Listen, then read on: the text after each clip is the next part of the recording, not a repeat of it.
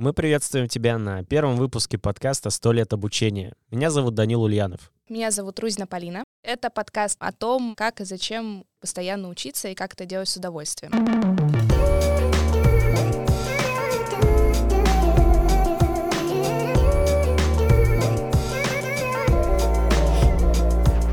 Сегодня у нас в гостях Ульяна Шашко, продюсер онлайн-обучения, дизайнер образовательного опыта, методолог. Мы позвали Ульяну, потому что в этой сфере у нее уже больше шести лет опыта. Среди клиентов э, у тебя 2GIS, Мегафон, Норникель. Во-первых, спасибо за приглашение на ваш э, потрясающий подкаст. Особенно приятно, что это первый выпуск. Сразу хочу сказать, что здесь я не буду претендовать на какую-то истину в последней инстанции. То, что сегодня я буду говорить, основана на моем опыте, на тех кейсах, да, с которыми я сталкивалась, на том, в том числе образовании, которое я сама получала.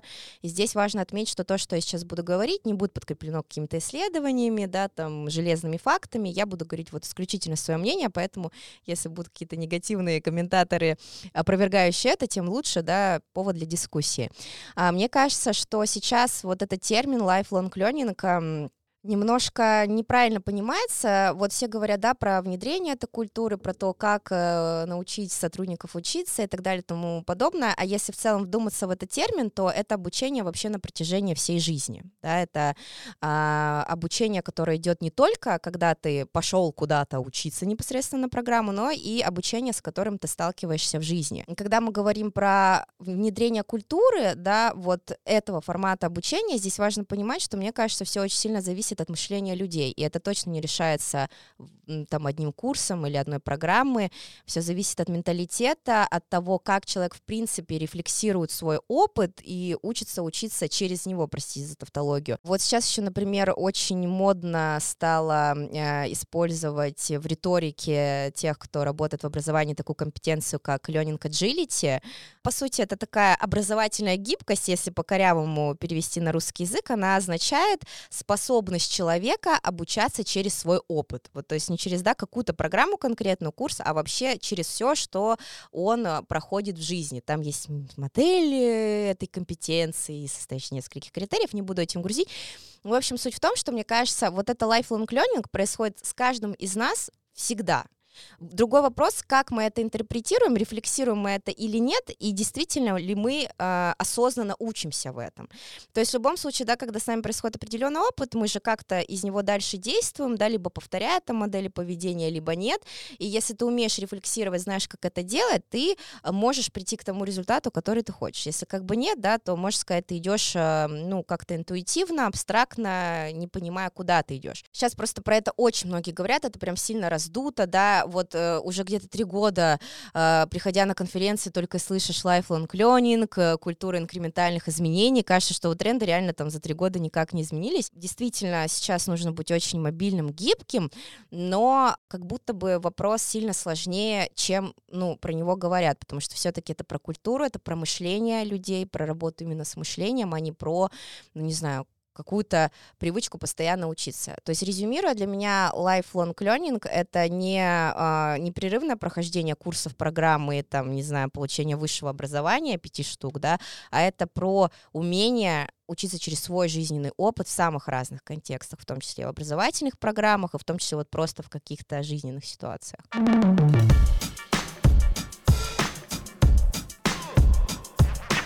Говоря вообще про обучение через какой-то опыт, видимо, ну, как физический, какой-то социальный опыт, mm-hmm. взаимодействия, я просто помню из своего обучения в университете, оно было интерактивное. То mm-hmm. есть вы друг с другом общаетесь, и мне кажется, что это больше дает буста в образовании. То есть вот эти конкретно знания, предметы, они у меня отложились сильнее, чем то, что ты прослушиваешь или просматриваешь лекцию и так далее. Можно, наверное, считать, что lifelong learning — это именно обучение, когда ты постоянно какой-то опыт получаешь. Статью одну как ты читал, в целом, э, если не касаться только профессионального развития, то к lifelong learning относится вообще все твой, весь твой новый опыт, который да. ты переводишь в навык. Захотел ты научиться готовить новое блюдо, это же ты тоже раньше не умел, ты начинаешь э, изучать это, угу. и через неделю можешь его там интуитивно приготовить. Я сторонник того, что обучаться всегда лучше через реальный опыт, то есть кейсы, командная работа, проекты. Насколько это лучше обучает, нежели какие-то просто, не знаю, теоретические курсы? Можно ли вообще их как-то сравнивать? Мгм. А, Сейчас придется открыть форточку, потому что минутка методологической душноты э, выходит в эфир. Все зависит от образовательного результата.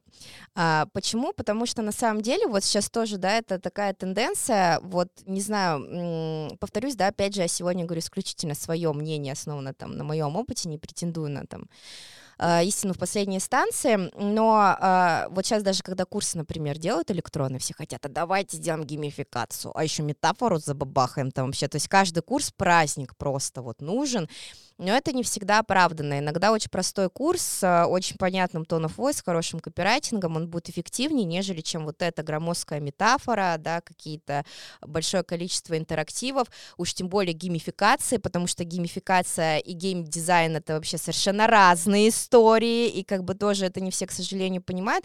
Поэтому, когда ты сидишь и взаимодействуешь тупо с компьютером, читая текст, это же тоже опыт. Ты же в этом тоже учишься, да? Ты анализируешь, а как тебе в этом было? Вот сейчас тебя это вовлекало или нет? Как ты усвоил, да, этот материал? Это же тоже твое обучение. Например, ты так, в принципе, учишься учиться и понимаешь, как тебе, ну, наиболее комфортно и эффективно это делать. Потому что кому-то действительно, да, подходит вот такое взаимодействие, интерактив, например, я тоже отношусь к этой категории, да, я, а, например, одна из самых а, таких ам, впечатливших меня программ, это программа в Диду, обучение через искусство, ты выезжаешь в Никола Ленивец, где огромные арт-объекты а, по типу там Burning Man, огромные различные инсталляции, ты взаимодействуешь с этим объектом и через него а, анализируешь свой образовательный опыт. Звучит, конечно, как-то немножечко непонятно, но очень интересно. Как Это говорится, не секта? понятно, очень интересно. Не, не секта, я проверяла, два раза ездила. Короче, вот у меня методички. Позвала двоих с собой теперь. Мы сейчас расскажем, ребят, заходите. Туда нужно.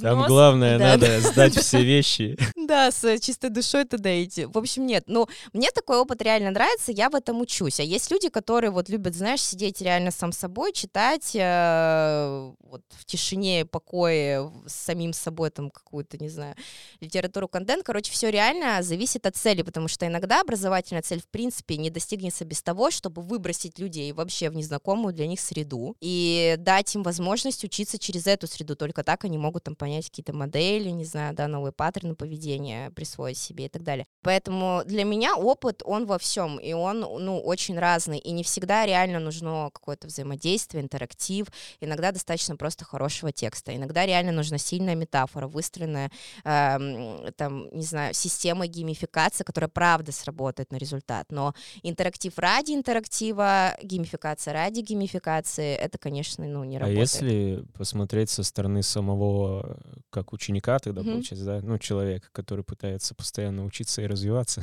получается, вот насчет без разницы, разные форматы могут быть, то есть ему лучше просто определиться тогда, какой комфортен ему. Один мой наставник сказал, что а, люди вообще э, не знают, что им нужно. И, как правило, а, вот опять же, сейчас ну, придется уже вторую форточку нам тогда открыть. Все реально зависит от образовательного результата. Если смотреть с позиции учащегося, да, конечно, каждый определяет сам для себя, какой формат для него наиболее комфортен. Но просто видишь, блин, тут так сложно, потому что иногда, а, может быть, чтобы человеку вот реально чему-то научиться, ему реально нужно пойти в зону дискомфорта, Мгм. выйти из зоны Мгм. комфорта, да, а, пойти в взаимодействие с людьми, в какой-то интерактив, да, хотя, например, ему страшно, он вообще там в шоке, ему это дико не нравится, он реально любит текст, так запоминает, а там он просто в шоке вообще ничего не запоминает, ну, условно, да. Но при этом он реально через этот опыт достигнет того результата, который нужен, вот, измеряющийся в изменениях в поведении. Прочитав какую-то, да, там, не знаю, статью, на такой результат мы не можем претендовать. Тут еще видишь разница именно в уровнях результата. Вообще в асинхронных курсах и в особенно курсах не тренажерного какого-то да, формата, без выстроенной там какой-то, в том числе системы геймификации, мы не можем претендовать на результат выше уровня знания, понимания, если это без э, синхронной поддержки. Когда вот уже синхронная поддержка, да, выстроенные треки с э, смешанным обучением, тогда да. Поэтому вот тут реально зависит от результата. Но вот если, например, человек хочет просто тупо узнать модель, ему ясно, понятно, проще пойти прочитать текст, чем куда-нибудь уехать, взаимодействовать там с кучей людей и так далее. Это, конечно, там когнитивная нагрузка сильно выше. Поэтому, когда э, методологи проектируют программы, они еще смотрят и на когнитивную нагрузку, потому что, вот ты спросила просто про стресс, mm-hmm. да, я про это, когда ты еще в новой среде, у тебя мозг тратит ресурс на то, чтобы ее тоже обработать. Когда ты с новыми людьми, мозг тратит ресурс на то, на то чтобы под них тоже адаптироваться, да, там с ними познакомиться и так далее. Поэтому все зависит от целей, от желаний, и от результатов, которые хочется достичь. Возвращаясь к стрессу. Меня это вызывает стресс. Что именно? Все. Все, что сейчас происходит, ребят, да? То, что у нас открыта форточка, да? Нет, в принципе, вот это вот, то, что нужно постоянно учиться, все куда-то бегут, все куда-то что-то делают. И ты не успеваешь. А вот зачем тебе, тебе конкретно нужно постоянно учиться? Ну, просто я смотрю на людей постоянно. Я, у меня коуч, у меня ментор. Можете поменять круг общения? У меня. Сам факт того, что мир настолько быстро меняется, что все, что ты выучил сегодня, завтра уже вообще будет никому не надо. Можно ли с этим бороться в сфере обучения? Вот это этого стресса, ну, типа, насколько возможно сделать информацию прям реально актуальной, чтобы не постоянно новые курсы там проходить. И... Мне кажется, с этим борется в сфере психотерапии, на самом деле, если честно. Ладно, это на подумать, получается. А вот номерок моего знакомого. Да-да. Мне еще кажется, что странно останавливаться в развитии, скажем так. Постоянное развитие сейчас необходимо, даже если ты развиваешься только, как это называется, кстати, повышение квалификации, да? Угу. Когда ты развиваешься именно в своем направлении, тебе нужно это делать, потому что программы, с которыми ты, к примеру, работаешь, если это там за компьютером, да, развитие визуального какого-то восприятия всего, если ты дизайнер, тебе нужно дальше двигаться, потому что тебя выдвинет не Миджорни, а просто ты можешь... Э, тебя может заменить даже другой Потеряешь. дизайнер, угу. который уже знает Потеряешь больше. Тебе хоть как надо развиваться, даже, даже чтобы сохранить свое рабочее место. Вот мне кажется, что эта проблема точно никак не решается но образованием. Пошутив про психотерапию, э, на самом деле я здесь тебя отчасти понимаю, потому что я сама довольно тревожная, и там у меня раз в три месяца такой этап, когда сижу, так, а что дальше? Я помню, я пришла пришла на новое место работы, там спустя месяц я уже дум, думала, так, ага, хорошо, ладно, так, а что дальше?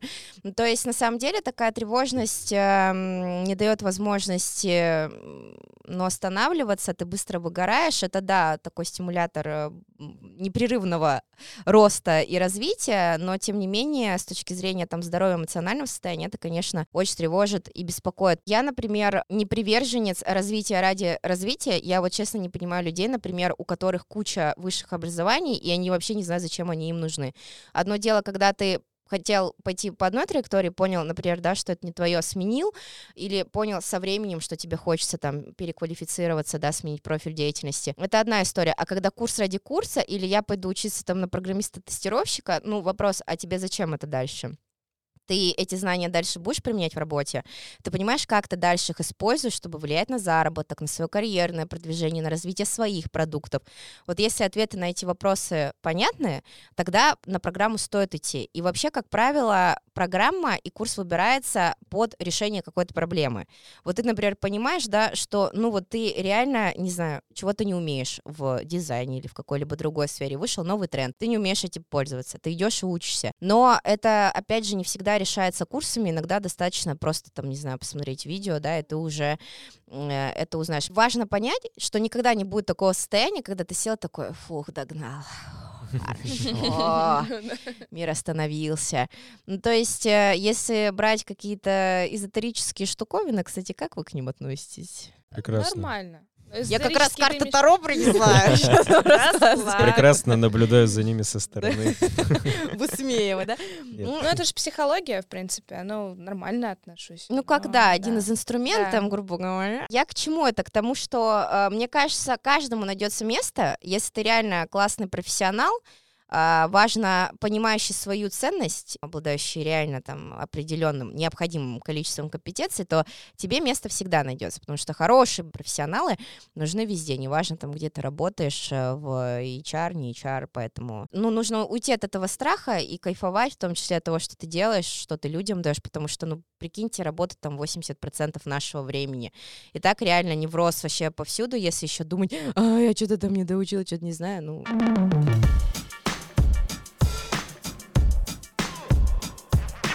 Вот, кстати, концепция учебы всю жизнь, мне кажется, классно ложится на новое поколение детей. Капец, дожились новое поколение детей. Это все. Вот всё эти, старость, вот эти вот стучится. молодые. Слушайте, ну... Молодежь. Да, вот она. я хоть и молодая, но типа... вот Чего нельзя Пока. сказать о тебе, Даня?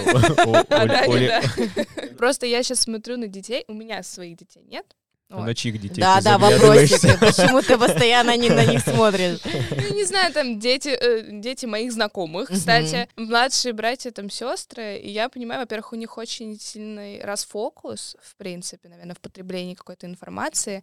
Ну, мне кажется, сейчас у всех, конечно, расфокус, но вот как считаете, как дальше будет развиваться образование? Потому что есть школы, которые дают тебе свой персональный трек, Мгм. и ты можешь выбирать, какие предметы, какая длительность и так далее. Вообще, насколько это классный тренд, будет ли это дальше как-то популярно? А я еще хотела у Дани спросить, как представителя другого поколения совершенно.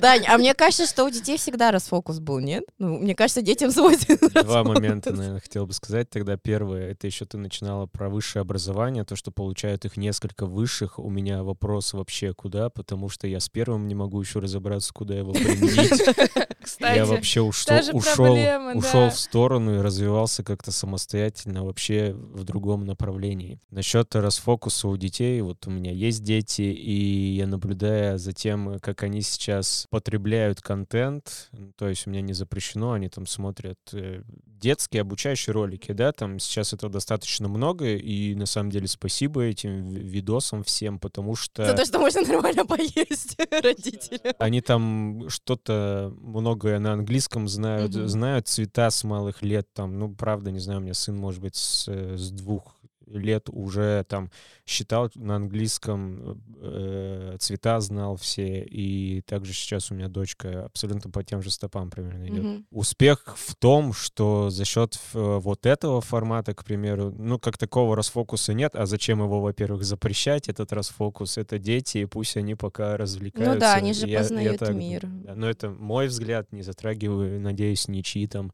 воспитательные Мгм. подходы. То есть параллельно с этим они развлекаются, и параллельно с этим я знаю, что у меня сын, к примеру, там вот в, в школу ему скоро идти, а он уже там отлично все считает, отлично все читает, Мгм. и ему помогла не только там мама или мое минимальное Участие. Но и очень хорошо помог вот этот весь формат потребляемого контента, где не только развлечения. Мне кажется, ты рекламируешь сейчас что-то. Нет, сейчас ссылка в описании ниже Ссылка в описании. Про семейные ценности и подходы воспитания Смотрите на моем Слушайте. YouTube-канале, да. слушайте на другом подкасте.